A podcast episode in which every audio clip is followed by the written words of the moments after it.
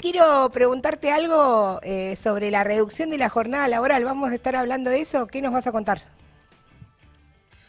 Vamos a estar charlando un poco de eso, sobre la reducción de la jornada laboral y también sobre la campaña electoral, ¿no? Que comenzó, ya están todas las fuerzas políticas eh, saliendo a hacer campaña en los medios. No sé cómo la ven ustedes, cómo la ve la audiencia también, pero lo que se está viendo es que abundan las peleas mediáticas, los cruces así picantes, las acusaciones cruzadas, muchas incluso no solo entre los distintos eh, agrupamientos políticos, sino al interior de ellos. Vemos cómo se pelean en la interna de Juntos, vemos también los chispazos adentro de las internas eh, de todo. Pero hoy no vamos a charlar de eso, vamos a charlar de dos puntos. A ver. Primero, no sé si se dieron cuenta, pero en esta campaña electoral casi que no hay ninguna propuesta para poner en debate. Justo se están haciendo las internas eh, y hay estas peleas que les decía, ¿no? Entre los truchi libertarios ahí que ustedes vienen atendiendo bien, que solo dicen cosas generales como hay que bajarle los impuestos, no dicen muy bien a quién, siempre si uno pincha más es a los empresarios. Después salió el Frente de Todos, que ahí lo agarraba Lu muy bien el otro día, diciendo la vida que queremos. Bueno, el cómo, si se quiere, es como el capítulo ese de los Simpsons, donde Lionel Hutz caía con una pizza y decía, bueno, perfecto, no había pizza, la vida que queremos, bueno, perfecto, no hay ninguna propuesta para cómo tiene que ser la vida que queremos. Y eso me llevó a otro punto, que es a la única propuesta de verdad que se está lanzando en esta campaña electoral, que es la que están impulsando Miriam Bregman, Nicolás del Caño desde el Frente Izquierda, que es reducir la jornada laboral a seis horas, cinco días por semana, para repartir los puestos de trabajo que hay y la, propuesta es clave porque visibiliza algunos temas muy importantes. Hoy en el país, según los mismos datos del INDEC, más de un cuarto de la población eh, que está ocupada, digamos, está sobreocupada. ¿Qué quiere decir esto? Bueno, que trabajan más de 45 horas semanales. Pensemos en mucha gente que le pasa esto, ¿no? Comercio, construcción, industrias, trabajadores y trabajadoras de la salud, estaciones de servicio, las y los pibes de las apps, que ustedes también vienen tomando la cantidad de horas que tienen que trabajar para que los califiquen bien. También todos debemos conocer, bueno, gente que está en esta situación y está todo el día afuera de su casa laburando cualquier cantidad de horas para llegar más o menos, buscar a llegar a fin de mes. Sobre todo, Pato. La contracara de esto sobre todo, Pato, ahí los que hacen trabajo va destajo, ¿no? Como decías, los, los pibes de, rap y demás, que para poder completar un sueldo tienen que juntar más productos terminados, por decirlo de alguna manera, ¿no? Exactamente. Y esto, esta sobrecarga de trabajo, tiene una, una otra cara, digamos, la contracara, que es muy clara también. Todos debemos conocer al mismo tiempo gente que eh, trabaja eh, poco, pero no porque trabaja poco en el buen sentido, sino que se llaman los subocupados, que tienen menos de 35 horas semanales de trabajo, pero quisieran trabajar más porque no les alcanza eh, la plata que, con lo que eso juntan para llegar a fin de mes. Sumado a eso, un 10% de personas que están en desocupación, una tasa que es muy alta, un 15% de esto que yo llamaba a los, eh, los subempleados, que se les, se les, dice así, es decir, que eh, todo lo que hay un sector de gente que trabaja de más y una gran cantidad de horas, tiene una contrapartida que es gente que tiene o poco trabajo o ningún trabajo, y esto con la pandemia obviamente se, se actualizó. No sería loco si ustedes ahí charlan o ven o quien viven o sus familias o sus amigos que se dé esta situación, digamos, donde alguien llega a la casa después de trabajar muchísimas horas y se encuentra con alguien que está buscando trabajo hace mucho tiempo y no encuentra. Sí, se da mucho también en la juventud eso. Se da mucho en la juventud. Pero te, te, tengo una pregunta vos.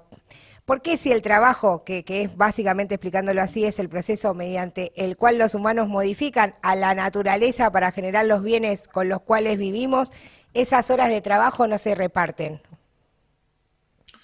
Bueno, la respuesta a eso, Tom, es tenemos que ver quién se beneficia con que esto esté pasando. Obviamente las y los trabajadores no, porque caen en esta situación que estábamos charlando. Sin embargo, los, capitalistas, los grandes empresarios, los grandes terratenientes, los banqueros, son los que salen ganando y mucho de esta situación. Vos podés ver cómo intentan eh, a un trabajador exprimirlo al mango, del otro lado, eh, tiene una serie muy importante de personas desocupadas o buscando trabajo. Entonces, ¿por qué se benefician los capitalistas? Bueno, porque vos contratás a alguien, y esto también le debe haber pasado a muchos de quienes nos están escuchando, y le dicen, bueno, mira, el trabajo ahora va a ser de 10 horas, de 11 horas, de 12 horas, tenés que hacer horas extra, muchas veces ni te la pagan. ¿Y qué pasa? Bueno, la contrapartida es que si vos decís, no, mira, la jornada laboral es de 8 horas, o, no me, o el salario este que me estás pagando no, no está bien, el gran empresario dice, bueno, si no querés, eh, yo tengo una enorme fila de desocupados o de desocupadas buscando este puesto de trabajo, así que vos aceptalo porque si no te vas patitas a la calle, que es un poco lo que viene pasando también con los mecanismos de los nuevos empleos que supuestamente se van generando, que muchas veces ni siquiera contemplan los derechos mínimos, ¿no? Te dicen, bueno, vos te contratamos, pero monotributo, sin contrato, eh, todo este mundo de Rappi, Uber y de las economías de plataformas. Entonces, acá una primera respuesta, digamos, el reparto de las horas de trabajo entre las personas ocupadas y entre las personas desocupadas apunta a terminar con esta irracionalidad del capitalismo que lo único que tiene para ofrecer es esto, un trabajo eh, de, una gran cantidad de horas sin que vos apenas puedas sobrevivir con lo que ganás de ese trabajo, y mientras tienen millones de desocupados esperando a ver si pueden conseguir un puesto de los que están ocupados y que no quieren largar porque, bueno, porque saben cuál es la situación y esto claramente beneficia a estos grandes capitalistas. ¿Y, los empresarios o, bueno, los capitalistas qué dicen de esto? Básicamente, bueno, ahí salió Funes de Rioja, que le vamos a dedicar una mención. Básicamente dicen lo mismo que vienen diciendo desde hace dos o tres siglos, que es imposible. Este, el titular de la UIA, Funes de Rioja, que además fue representante de las cámaras de la industria de la alimentación durante mucho tiempo, dijo que si se recorta la jornada laboral hay que recortar el salario. Lo está diciendo en un país donde el salario mínimo que firmaron la CGT, la CTA, el gobierno y los empresarios no llega ni a los niveles de indigencia. O sea, quiere decir que vos podés estar trabajando en un trabajo de dependencia, en blanco, como se le dice o se le maldice muchas veces, y sin embargo no llegar a alimentarte bien. Eh, por eso a los empresarios eh, que proponen recortar el salario, jamás se les ocurriría, por ejemplo, decir, bueno, vamos a recortar de nuestras ganancias. No, son capaces de sacarle a los que no tienen ni para comer teniendo empleo, pero nunca eh, tocar a sus ganancias. Y es un llanto eh, histórico, digamos, iba a decir milenario, tanto no llega, pero sí de varios siglos, porque pensemos esto, en el siglo XIX los empresarios decían que si no podían contratar niños y niñas para sus industrias, las empresas quebraban. Ayer Lucho Aguilar lo contaba en las luchas que hubo y mostraban las fotos, ¿no? De cómo en las peleas obreras siempre había eh, niñes. Bueno, era porque eran parte de la clase trabajadora activa en esos momentos. Eh, esto los empresarios decían, no, no podemos no contratar niños. Bueno, se demostró que se podía. En los inicios también, siglo XIX, siglo XX, los empresarios decían que si los trabajadores tenían un día de descanso, eh, las empresas quebraban. Lo mismo decían cuando se empezó a instalar la jornada de ocho horas. Decían que la ganancia de los empresarios se hacía en la hora número 10, en la número 11, 12, y que si no, no podían sobrevivir las empresas. Bueno, se demostró que la jornada laboral de ocho horas era viable. Lo mismo con las vacaciones, con los aguinaldos, con todas las conquistas de las y los trabajadores. Siempre ellos van a decir que es imposible y van a utilizar todos los métodos para evitar que avancen los derechos de las y los trabajadores. Desde estas mentiras por las cuales empiezan hasta obviamente después usar la violencia, los despidos o si hay huelgas de trabajadores, la represión. O sea, ellos siempre van a intentar ocultar que esto es una posibilidad real porque afecta a sus intereses. ¿Y esto es posible? Porque yo he escuchado a muchos jóvenes cuando les hablo del reparto de las horas de trabajo decirme, bueno, pero ¿y cómo lo implementamos objetivamente? Bueno, ahí tenemos que pensar lo siguiente, el desarrollo de la técnica, de la ciencia, de la tecnología, dan una tendencia histórica al aumento de la productividad, o sea que con menos trabajo se pueden producir más cosas. Pensemos lo siguiente, hoy para hacer un, auto lleva muchísimo menos tiempo de trabajo que lo que se necesitaba un siglo atrás. Ustedes hablaban recién de Toyota. Algunos segundos nada más llega a terminar alguna de esas grandes eh, camionetas que después se venden en decenas de miles de dólares. Bueno, lo mismo pasa con casi cualquier eh, producto, con cualquier mercancía. Por el desarrollo de la ciencia y de la técnica lleva menos tiempo eh, producirlo. Ahora, esa menor cantidad de tiempo que lleva a producirlo no es utilizado para beneficiar el nivel de vida de las grandes mayorías, sino que se utiliza contra la misma clase productora, contra la clase trabajadora porque algunos van teniendo más trabajo y producen más rápido, a mayor intensidad, más cantidad de cosas, y muchos otros van quedando desocupados y se va formando eso que es, eh, Marx le decía, un ejército de reserva, pero que se ha ido incrementando y es todo lo que son los desocupación estructural, la pobreza estructural. Pensemos lo siguiente, en Argentina la jornada laboral de 48 horas se votó hace casi un siglo. Pensemos todo el desarrollo que hubo de ciencia, de tecnología, de avances que podrían hacer mejor la calidad de vida, y pensemos que eso no afectó ni en dos la posibilidad de descanso o de vivir mejor para la clase trabajadora. Bueno, esa es la situación de para qué se está usando el desarrollo de la ciencia y la técnica en el capitalismo y cómo esto podría tener otra utilidad muy beneficiosa para las grandes mayorías.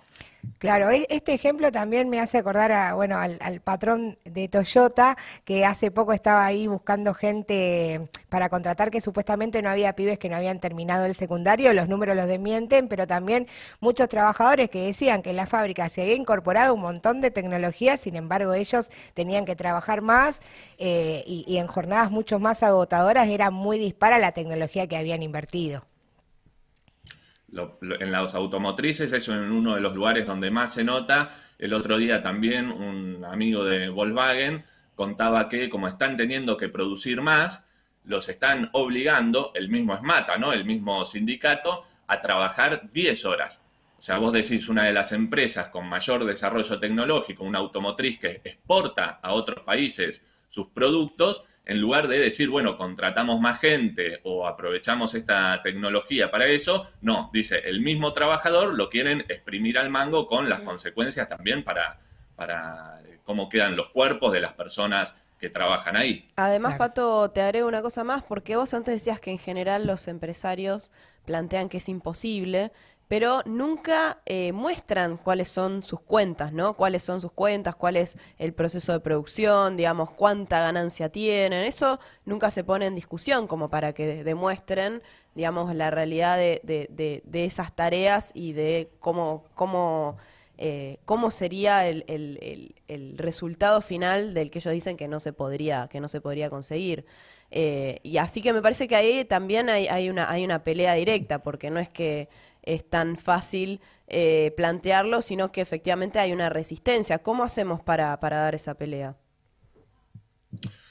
Ahí está buena la discusión porque, eh, como siempre decíamos, ellos van a mentir, a inventar números, a decir que no se puede, como ante cada conquista de las y los trabajadores. Esto lo tenemos que tener en claro. Nunca los empresarios se dieron algo sin la pelea y la organización de la clase trabajadora.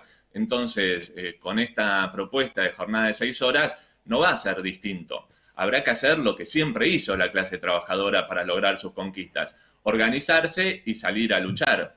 Ahora, este reclamo también me parece que lo tenemos que pensar como una salida a la crisis que estamos viviendo. Tiene que ser una aspiración y un deseo de millones y millones eh, de trabajadores y trabajadoras ocupados y desocupados que digan, eh, bueno, sí, es, eh, es, verdad, ¿por qué algunos tenemos que trabajar jornadas extenuantes y que incluso un día te echen porque te reventaron el cuerpo para que después venga alguien que durante mucho tiempo no tuvo trabajo, o sea, estuvo pasando hambre, estuvo pasándola muy mal y eh, los que siguen ganando siempre son los grandes empresarios. Entonces, parte de las tareas que tenemos desde el Frente Izquierda con esta campaña que estamos impulsando es contarle a los trabajadores que mientras los grandes empresarios están discutiendo ahí con los libertarios, incluso con sectores del peronismo y de juntos, que el problema es que para que ellos crezcan hay que bajarle los impuestos y de esa manera se solucionaría milagrosamente toda la discusión. Bueno, no, acá hay una propuesta concreta, es el repartir las horas de trabajo y para eso empezar por reducir la jornada electoral y que esto se instale en la discusión mediática. Y esto es muy importante porque ellos nunca lo van a querer mostrar porque se abriría una discusión muy importante dentro de la clase trabajadora. Es parte de las, de, las tareas que vamos a tener ahora que como contrapartida de ese show electoral, de peleas, de chicanas, de acusaciones, donde están todo el tiempo eh, discutiendo como si fueran los programas de, Chimentos horas y horas sobre eh, cosas insignificantes. Bueno, es decir, miren, nosotros queremos discutir eh, la reducción de la jornada de trabajo como una solución, porque tendría parte de solucionar esto, trabajar menos, trabajar todos con un salario que cubra la canasta básica familiar, por lo menos sin afectar el salario.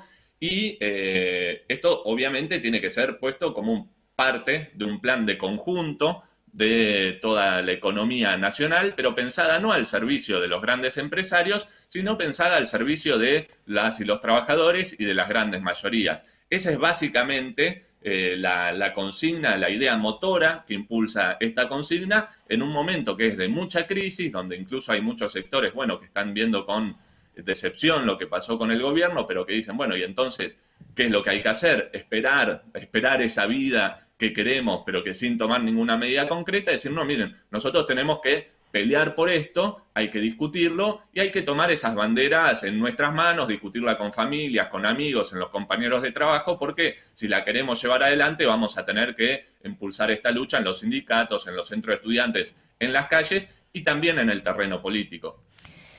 Muy claro la consigna de por qué el reparto de las horas de trabajo no es algo utópico, Patricio del Corro, pero dijiste que tenía una lista con combinaciones polémicas. Quiero escuchar una más, así te despedimos. tenía, lo dijiste muy bien vos en tiempo verbal pasado, digamos, porque yo tenía una combinación polémica que eran las eh, crocs con medias eh, sin embargo, eh, hay un dato científico, obviamente, porque hice una encuesta en mi Instagram. Gran método anticonceptivo. no. No, no. De manera, esta consigna y el 52% de la población aprobó las Crocs con medias, por lo, por lo cual ya nos pasamos al otro bando, me parece, ahora es el bando hegemónico, digamos, vamos a decir que las Crocs con medias son hegemónicas. ok, bueno, seguiremos esperando tus historias del chino con tus Crocs, entonces, Patricio, nos vemos, hasta el próximo jueves. Un abrazo para los dos, ahí para la producción y para la audiencia. Gracias.